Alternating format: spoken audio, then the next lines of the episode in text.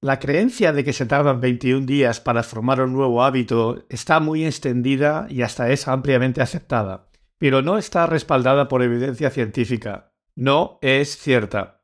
El culpable involuntario de ello es Maxwell Mouth, cirujano plástico estadounidense que en los años 50 del siglo pasado comenzó a notar un patrón curioso entre sus pacientes. Cuando realizaba una operación, como una rinoplastia por ejemplo, se daba cuenta de que al paciente le llevaba unos 21 días acostumbrarse a ver su nueva cara.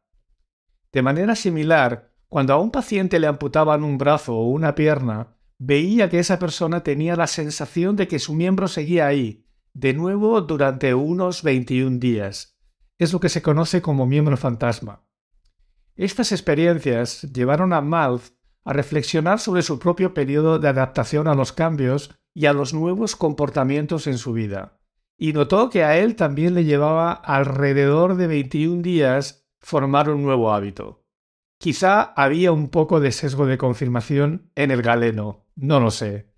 En cualquier caso, Miles escribió sobre estas experiencias y dijo Estos y otros fenómenos comúnmente observados tienden a demostrar que se requiere un mínimo de alrededor de 21 días para que una vieja imagen mental se disuelva y se forme una nueva. En 1960, Mouth publicó esta cita y sus otras reflexiones sobre el cambio de comportamiento en un libro llamado Psicocibernética, que se convirtió en un superventas. Y ahí empezó el problema. Verás, en las siguientes décadas, el trabajo de Mouth influyó en muchos de los popes de la autoayuda y del crecimiento personal como Zig Ziglar, Brian Tracy o Tony Robbins. Y entonces sí que se lió parda. Se acabó simplificando el mensaje del bueno de Mouth y se acuñó la poco rigurosa creencia de que se tardan 21 días en formar un nuevo hábito. Es comprensible que este mito de los 21 días se extendiera por doquier. El plazo es lo suficientemente corto como para ser motivador e inspirador, pero quizá también lo suficientemente largo como para ser creíble. ¿Y quién no desea poder cambiar su vida en solo tres semanas? Pero el problema es que Maxwell Mouth solo observó lo que ocurría a su alrededor. No pretendió establecer ninguna afirmación como la del mito, y de hecho dejó claro que los 21 días era el tiempo mínimo necesario para adaptarse a un cambio nuevo. Entonces, ¿cuál es el problema real? ¿Cuánto tiempo se tarda en formar un hábito? ¿Y en romper un hábito disfuncional? ¿Hay algún estudio serio que lo explique? La investigación sobre la formación de hábitos ha demostrado que la cantidad de tiempo que se tarda en crear un nuevo hábito varía dependiendo al menos de la complejidad del comportamiento, de los hábitos y rutinas que tiene la persona y del entorno o contexto en el que se realiza el comportamiento. Un estudio realizado por investigadores del University College de Londres encontró que se necesita un promedio de 66 días para que un nuevo comportamiento se vuelva automático. Pero el rango era amplio, con algunos participantes que tardaban tan solo 18 días y otros que tardaban hasta 254 días. Esto sugiere que el proceso de formación de hábitos es muy variable y puede depender de muchos factores diferentes. Te dejo la referencia a este estudio en las notas del episodio. Y hablando del episodio, esta es la segunda parte de cómo crear hábitos poderosos, y por tanto es continuación del episodio 7. Si no lo has escuchado aún, te invito a que primero escuches aquel y que luego continúes con este. En ambos episodios comparto contigo las cuatro megaclaves prácticas para que puedas paso a paso empezar a crear y sostener hábitos funcionales que te permitan vivir la vida que deseas y mereces. También para que puedas eliminar aquellos hábitos disfuncionales que te alejan de tu mejor versión. En el episodio anterior compartí las dos primeras claves. Primero, enfócate en reforzar tu identidad y segundo, haz que tus hábitos sean evidentes. Hoy comparto las otras dos megaclaves prácticas y también te diré cuáles son algunos de mis hábitos favoritos más poderosos. Te adelanté en el episodio anterior que uno de ellos es dedicar un momento diario para preparar o revisar el día.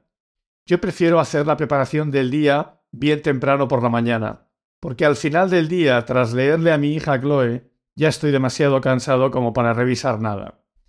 Y para preparar el día, tengo una meditación favorita en Medita, la app que patrocina Eudemonía. Se llama precisamente Preparar el día. Dura poco más de 10 minutos y me encanta hacerla tomando mi primer café, sobre las 7 de la mañana, justo antes de ir al gimnasio.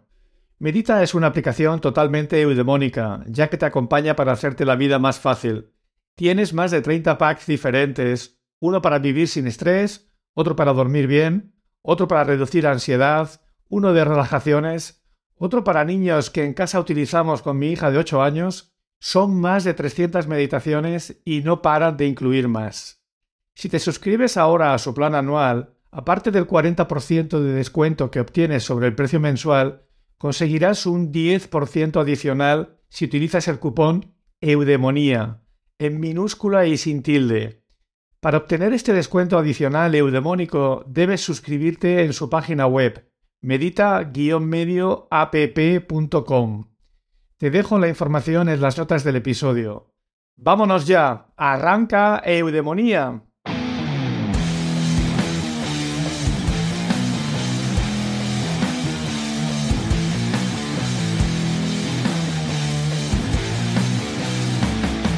Eudemonía con Pablo Tobar tu espacio para aprender lo que es una buena vida.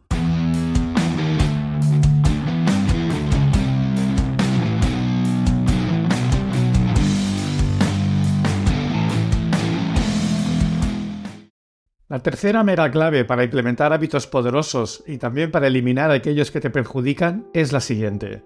Se trata de facilitar los hábitos funcionales, hacer que sean más fáciles y dificultar tus hábitos disfuncionales. La clave para hacer, repetir y automatizar un nuevo comportamiento es eliminar toda la fricción posible.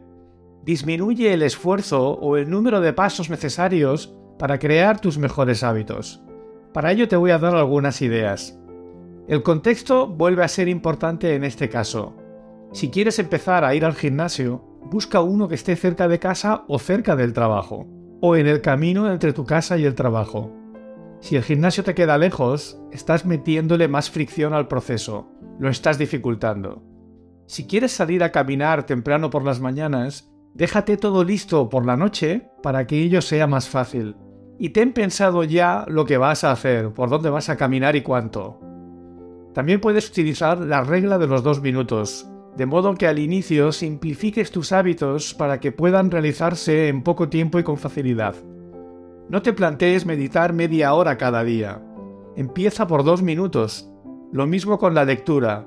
Empieza por leer una página o unos pocos minutos cada día. Pero hazlo, lee algo. O empieza a presentarte en el gimnasio tres veces por semana, aunque apenas te cambies de ropa y estés solo unos minutos. La clave en todos estos casos es presentarse y que el comportamiento funcional ocurra, aunque sea muy breve. Es mucho mejor hacer algo que no hacer nada en absoluto. Una vez que consolides el aparecer, puedes empezar a mejorar ese comportamiento para ir acercándote a la persona en quien quieres convertirte. En mi caso, tras más de 5 años de ir regularmente al gimnasio, me sigue pareciendo un buen logro digno de celebración el mero hecho de aparecer sigo viviendo como un éxito el presentarme a mi sesión de entrenamiento. Todo lo que venga a partir de ahí ya es un logro extraordinario. Ello me motiva y me anima, sobre todo en los días en que estoy menos fino. En cuanto a los hábitos disfuncionales, aquellos que no deseas y que quieres eliminar, haz lo mismo pero en sentido inverso. Incrementa su fricción o dificultad. En mi caso, por ejemplo, tengo siempre desactivadas todas las notificaciones en el móvil no solo de redes sociales, mensajes o correos, sino incluso las llamadas telefónicas. Esto lo puedo hacer porque las llamadas entrantes vibran en mi reloj. Así que mi móvil casi no emite ningún sonido. No le permito que gobierne mi actividad cotidiana. Así evito también los cantos de sirena continuos de las diferentes aplicaciones. Soy yo quien decide el momento y el lugar para chequear lo que sea. Otro ejemplo es que a partir de las 21 horas mi móvil se pone en modo no molestar y ya no me entra nada, ni aunque vaya a mirarlo. Hasta las 7 de la mañana del día siguiente no me entra la actividad ocurrida a partir de las 21 horas del día anterior. Como suelo despertarme entre las 6 y las 6 y media, Ello también me ayuda a no ir al móvil nada más despertarme. No hay nada que mirar, ya que la actividad de mi móvil está muerta hasta las 7 de la mañana. Otro ejemplo específico para reducir un hábito disfuncional es que hace un par de años noté que me conectaba demasiadas veces y pasaba demasiado tiempo en Twitter. Twitter me parece una herramienta muy útil que me aporta un montón de contenidos interesantes, noticias, libros, artículos, podcasts, etc. Pero llegó un momento en que me resultaba embarazoso el tiempo que me consumía. Para poder controlar todo esto, va muy bien que en el móvil chequees de vez en cuando el registro del tiempo que pasas en cada aplicación. Es decir, que miras objetivamente tu actividad. Si no lo has hecho nunca, puedes llevarte alguna sorpresa, y no precisamente agradable. Lo que hice yo fue desinstalarme la aplicación de Twitter de mi móvil, de modo que el acceso fuera algo más incómodo, solo vía navegador, y por tanto generando un poco más de fricción para reducir tanto la frecuencia como el tiempo de uso. Para acabar esta tercera mega clave, otra manera de facilitar los hábitos funcionales es automatizar. Tener una rutina por las mañanas donde encadenas varios hábitos funcionales es un modo de automatización que funciona muy bien. Lo mismo puedes hacer por las noches. También puedes literalmente automatizar algo.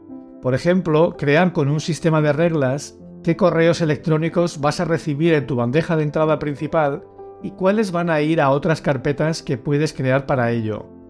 O puedes programar una transferencia automática cada mes para que cuando llega tu nómina pases dinero a una cuenta de ahorro o a un fondo de inversión. Esta es una manera muy eficaz, sin fricción, de crear un hábito de ahorro o de inversión.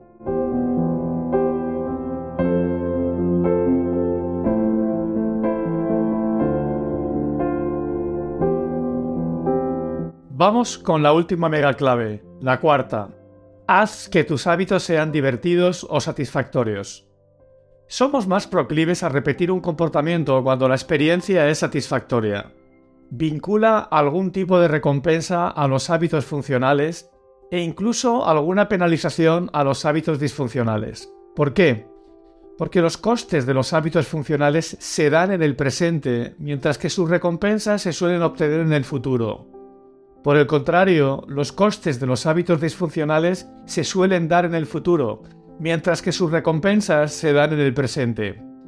Tu estrategia pasa, por tanto, por vincular recompensas presentes a los hábitos funcionales y costes presentes a los hábitos disfuncionales.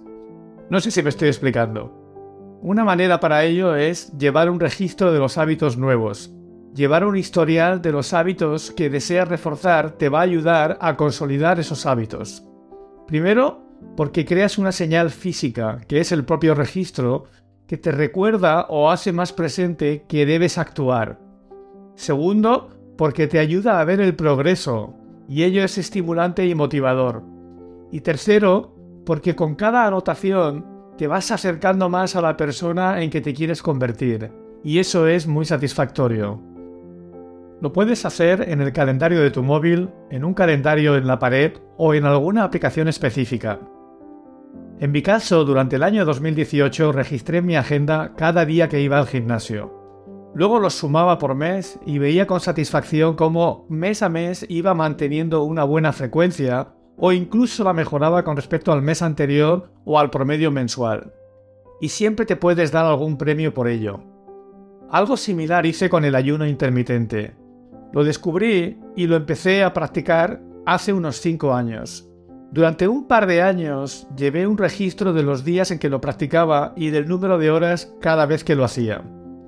En esta ocasión lo hice con una app gratuita que se llama Cero, con Z. Podía ver todo tipo de estadísticas semanales, mensuales o anuales. Podía comparar unos periodos con otros y ponerme retos de horas o de días de práctica por mes. De ese modo, ello se convierte en una especie de juego o competición con uno mismo que te ayuda a tener presente ese comportamiento y a consolidarlo. Hoy ya no me hace falta ese registro, ya no lo llevo. El ayuno intermitente me ayuda a conseguir algunos resultados interesantes y lo practico de modo regular los días que me va bien, pero sin ningún plan establecido. Durante algunas temporadas lo practico más y durante otras me relajo con ello. Otra manera de hacerlo más divertido y de reforzar por tanto la adherencia de los hábitos es darles una dimensión social.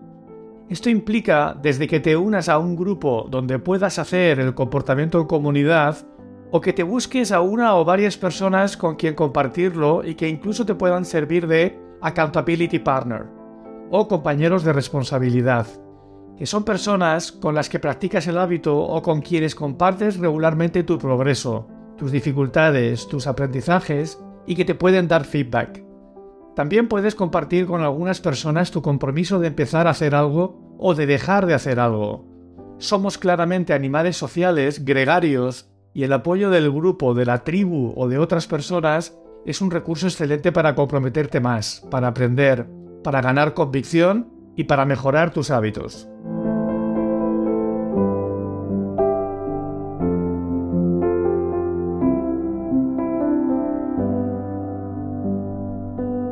Como conclusión, no solo de este episodio, sino de la serie de tres sobre los hábitos, te destaco lo que para mí es la principal recomendación para crear poderosos hábitos funcionales y para eliminar aquellos que son disfuncionales.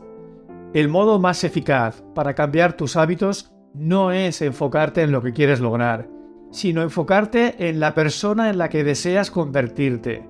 Clarifica bien quién es esa persona. El éxito, la felicidad, la prosperidad o tener una buena vida, como yo prefiero decir, no son objetivos que alcanzar o líneas de una meta que cruzar. Una buena vida se basa en un sistema que hay que mejorar continuamente, sin prisa pero sin pausa. Es un proceso interminable que hay que perfeccionar. Si haces que tus hábitos funcionales sean evidentes, más fáciles y atractivos, más satisfactorios, será más probable que los mantengas. Si sigues haciendo pequeños cambios positivos y eres constante y paciente, descubrirás que consigues resultados más que notables. Sin duda te convertirás en alguien de quien sentirte orgulloso. Te dejo también, a modo ilustrativo, algunos de mis hábitos favoritos. Despiértate y duérmete siempre a la misma hora. Lee cada día. Incorpora hábitos de alimentación saludables. Planifica o revisa el día. Escribe un diario. Pasa tiempo con las personas a las que quieres. Haz ejercicio. Puede ser solo caminar y mejor si es algo más. Y pon atención a tu descanso y recuperación. En el episodio anterior te comenté también sobre mi bibliografía recomendada sobre los hábitos. Te la dejo de nuevo en las notas de este episodio. Y hasta aquí el episodio de hoy. El próximo será también el primero de una serie de tres donde te contaré la relación entre gratitud y felicidad, donde te mostraré los principales obstáculos para vivir con más gratitud, y también te daré varias herramientas eficaces para que desde ya empieces a sentir más agradecimiento y por tanto más vitalidad, más energía, más optimismo y mayor bienestar. Te recuerdo que tenemos nueva edición del programa Crea tu vida, del 2 al 4 de junio. Lo imparto junto con Verónica Menduña y de un modo práctico te apoyaremos a comprender mejor los resortes profundos de tu naturaleza, a conectar con tu poder personal, a clarificar tu brújula interior, a tomar las riendas de tu vida y a moverte hacia donde realmente quieres ir. Saldrás con un plan de acción y te facilitaremos también una potente estructura de apoyo para acompañarte en la implementación de ese plan de acción. Es un programa que realizamos en Campello, Alicante, en la playa de Mucha Vista y que ponemos a un precio muy asequible para que sea accesible para cualquier persona. De hecho, es la última oportunidad para poder hacerlo al precio actual. Además, si no tienes recursos suficientes y realmente quieres hacerlo, dínoslo y juntos haremos lo posible para que lo puedas hacer. Eso sí, las plazas son limitadas y se cubren por estricto orden de inscripción. En las notas del episodio te dejo más información. Muchas gracias por tu atención y espero que te haya gustado y que te sea útil. En mi web pablotobar.com tienes las notas y los enlaces para acceder a la información adicional. Te animo a suscribirte a Eudomonía en tu plataforma preferida y me ayuda mucho si pones las 5 estrellas en Spotify o el me gusta en otras plataformas, o también que compartas en redes sociales. Pero lo que más me gusta es que compartas este programa directamente con otras personas que aprecies y que deseas que tengan una mejor vida. Todo ello me ayuda a que este espacio siga prosperando. Te animo también a que me escribas a eudemonía.pablotobar.com. Puedes darme feedback diciendo lo que te gusta o lo que no te gusta, contarme qué temas te gustaría que tratara, cuán útil o no te resultan las recomendaciones y prácticas que comparto, cómo podría mejorar el programa o cuéntame lo que te apetezca. Contesto a todos los correos. Y si ya eres un eudomónico habitual, ya sabes cómo acaba esto. Que sí, que la vida puede ser maravillosa.